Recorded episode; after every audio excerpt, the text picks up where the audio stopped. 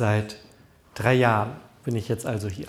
Bisschen mehr, also erster Sechster waren es drei Jahre, aber knapp drei Jahre.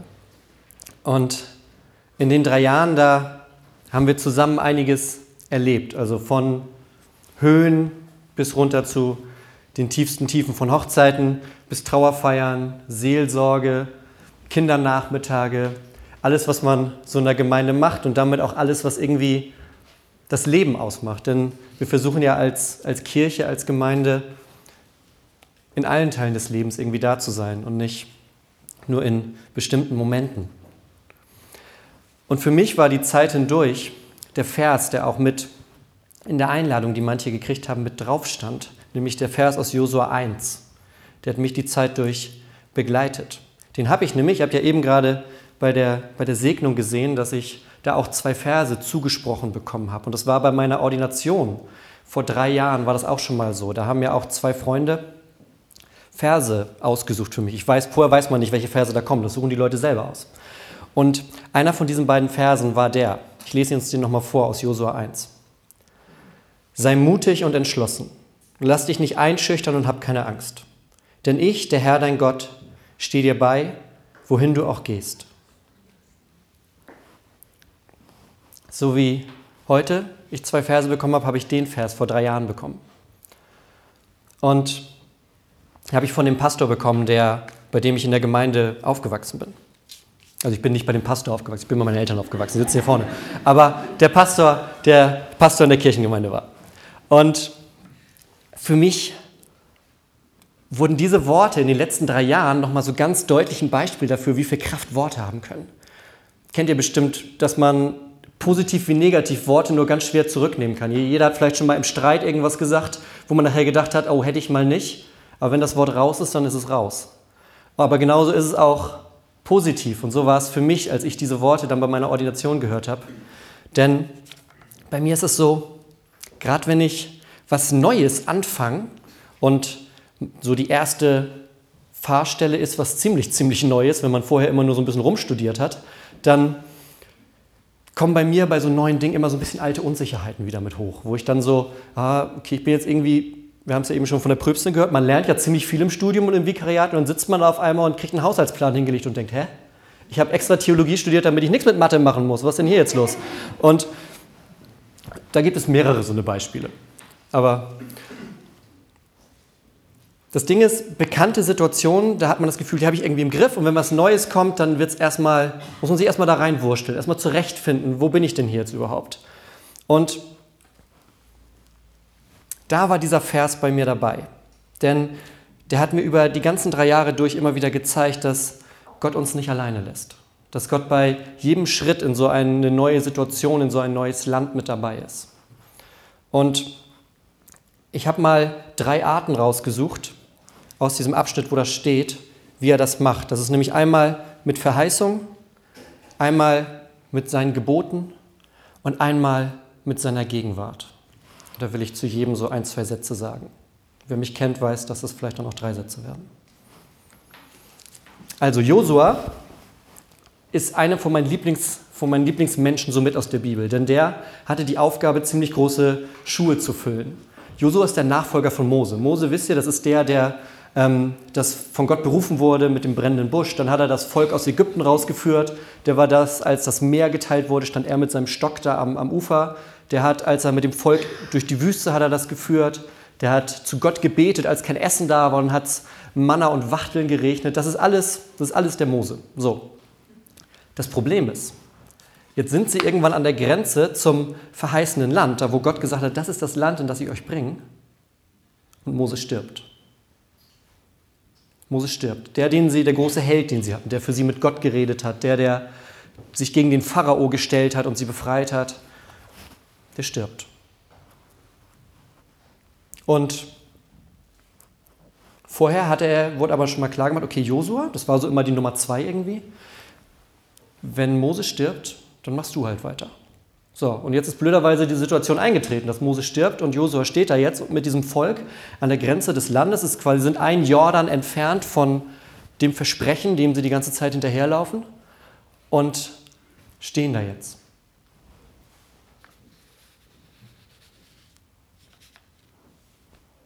Ich glaube, das war ein ganz, ganz aufregender Moment.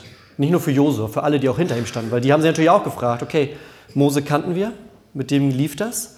Was passiert jetzt? Da ist jetzt jemand Neues vorne. Da ist jemand, der, den wir jetzt irgendwie vertrauen sollen. Vertrauen erzwingen ist relativ schwierig. Ja? Da ist jemand, dem wir aber irgendwie trotzdem vertrauen müssen, wenn das hier weitergehen soll. Und das, was Gott ihm mitgibt, das findet sich in diesem Kapitel in Josua 1. Denn das Erste, was er ihm mitgibt, das ist die Verheißung. Ich springe mal ein, zwei Verse zurück von dem, was wir gehört haben. Der Text geht nämlich nicht damit los, was ich vorhin vorgelesen habe, was auch auf der Karte steht, sondern davor kommt noch was. Davor sagt er nämlich, da sagt Gott, mein Knecht Mose ist gestorben.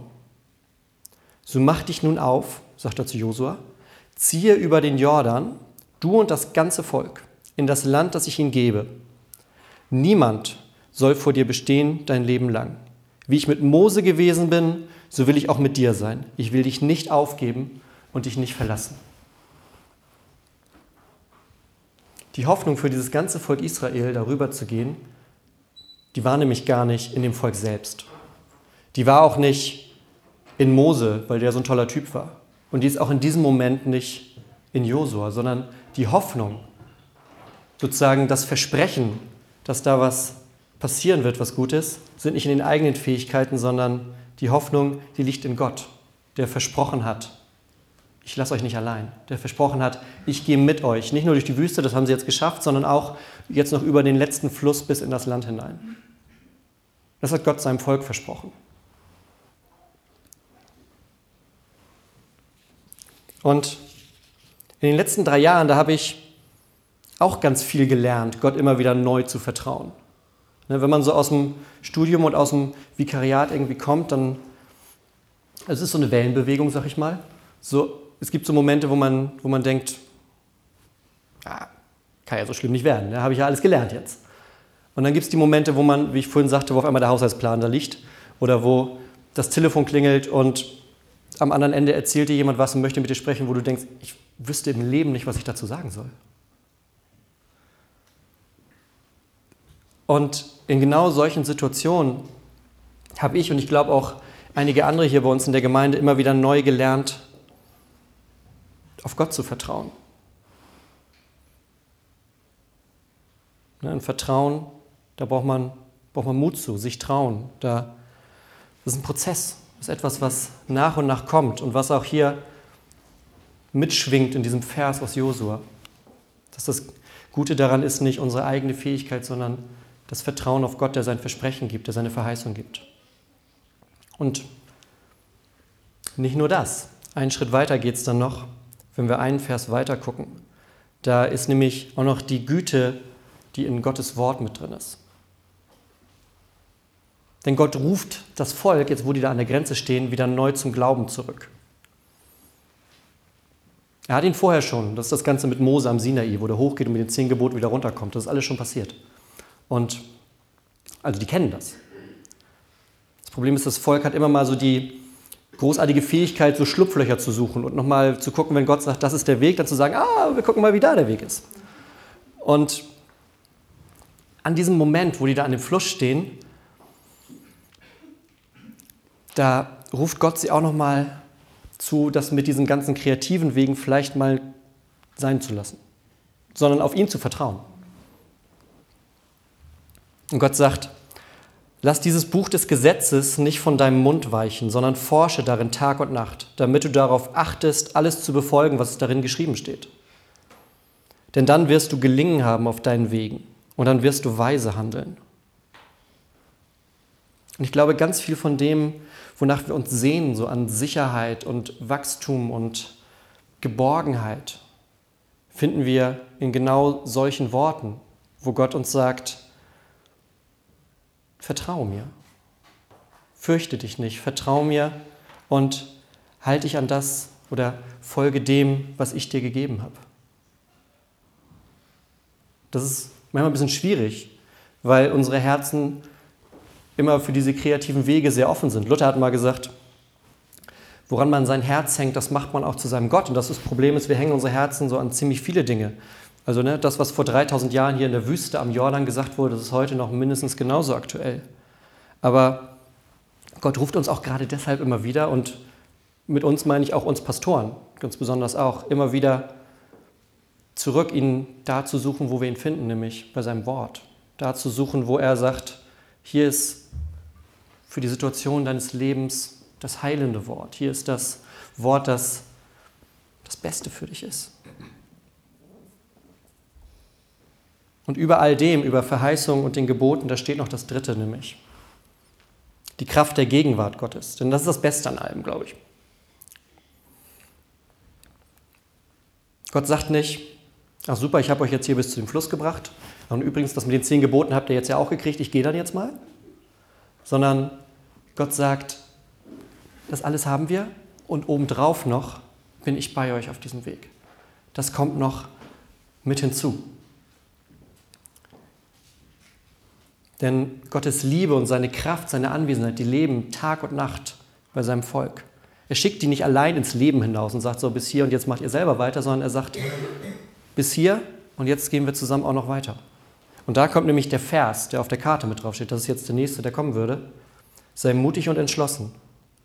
Lass dich nicht einschüchtern und hab keine Angst. Denn ich, der Herr, dein Gott, stehe dir bei, wohin du auch gehst.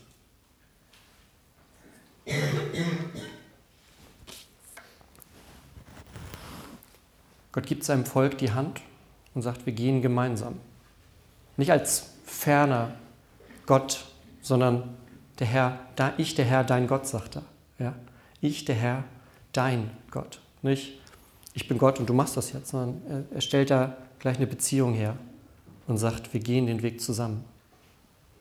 Durch den Fluss hindurch und in das, in das neue Land. Gott ist da, Gott begleitet, Gott trägt uns. Und das gilt heute genauso. Gott geht mit den Menschen, die zu ihm gehören.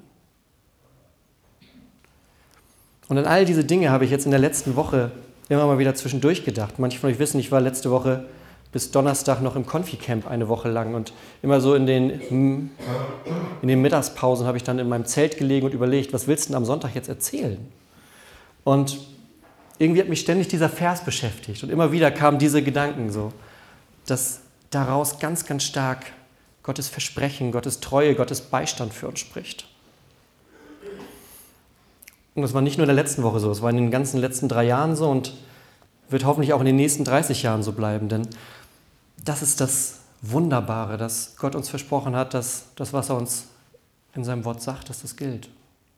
Das ist das Versprechen, wenn er sagt, ich bin da, dann ist er da. Und wenn er sagt,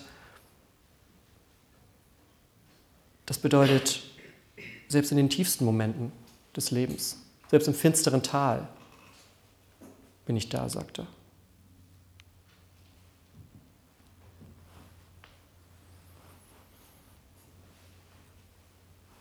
Und das Schöne ist ja, ich habe jetzt heute direkt noch zwei Verse wieder mit dazu bekommen.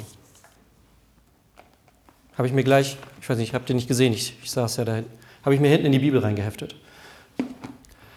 Denn langsam sammelt sich hier hinten einiges. Denn so eine Verse, sowas, wenn, wie so ein Geschenk, wenn jemand uns ein Wort so schenkt, das kann ganz aufbauend sein. Das kann ganz viel Stärke, ganz viel Kraft drin haben. Und deshalb möchte ich die Predigt beenden damit mit einer kleinen Frage. Gibt es denn einen Vers, der in deinem Leben ganz, ganz wichtig geworden ist? Vielleicht in der Taufe oder der Konfirmation oder irgendwo anders zwischendurch, wo du gemerkt hast, irgendwie habe ich das Gefühl, das passt genau in meine Situation. Das passt genau jetzt da, wo ich gerade bin oder wenn ich gerade in einem Umbruch bin oder wenn was Neues anfängt. Genau da passt das rein. Denn das ist die, die Kraft, die dahinter steht. Das sind nicht, sind nicht tote Seiten, sondern das ist Gott, der uns begleitet. Und vielleicht, wenn dir jetzt gerade was eingefallen ist, vielleicht möchtest du das ja sogar, so wie bei mir gerade, mit irgendwem aus deinem Leben teilen. So wie ich gerade zwei Verse geschenkt bekommen habe. Vielleicht überlegst du ja gerade sogar und denkst, Mensch, das wäre doch was für. Satz müsst ihr dann selber vervollständigen, aber vielleicht möchtest du das mit jemandem teilen und kannst damit im Leben von jemand anders zum Segen werden, so wie Gott dich gesegnet hat. Denn für mich war das eben ein ganz, ganz, ganz wundervoller und starker Moment. Und ich glaube, davon können wir gar nicht genug miteinander teilen, uns gegenseitig aufzubauen, zu trösten, einander zuzuhören. Und deshalb liebe ich es, Pastor in einer Kirchengemeinde zu sein, weil da genau das passiert, weil Menschen zusammenkommen und sagen, wir leben das Leben zusammen. Das habe ich in den letzten drei Jahren hier so erlebt und da bin ich euch unglaublich dankbar für. Und ich freue mich schon auf die ganzen nächsten Jahre, die noch kommen. Lasst mich ein kurzes Gebet für uns sprechen.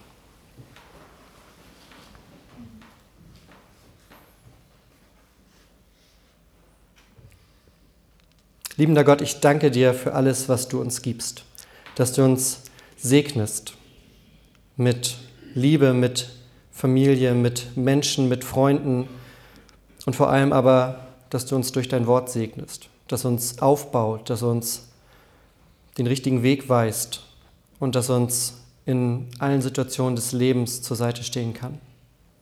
Ich bitte dich für unsere Gemeinde, für alle Menschen, die heute hier sind, dass das auch in der Zukunft immer mehr und immer stärker hier so sein wird, dass wir eine Gemeinde sind, in der Menschen aufeinander achten und dass wir uns gegenseitig aufbauen und gegenseitig im Glauben stärken.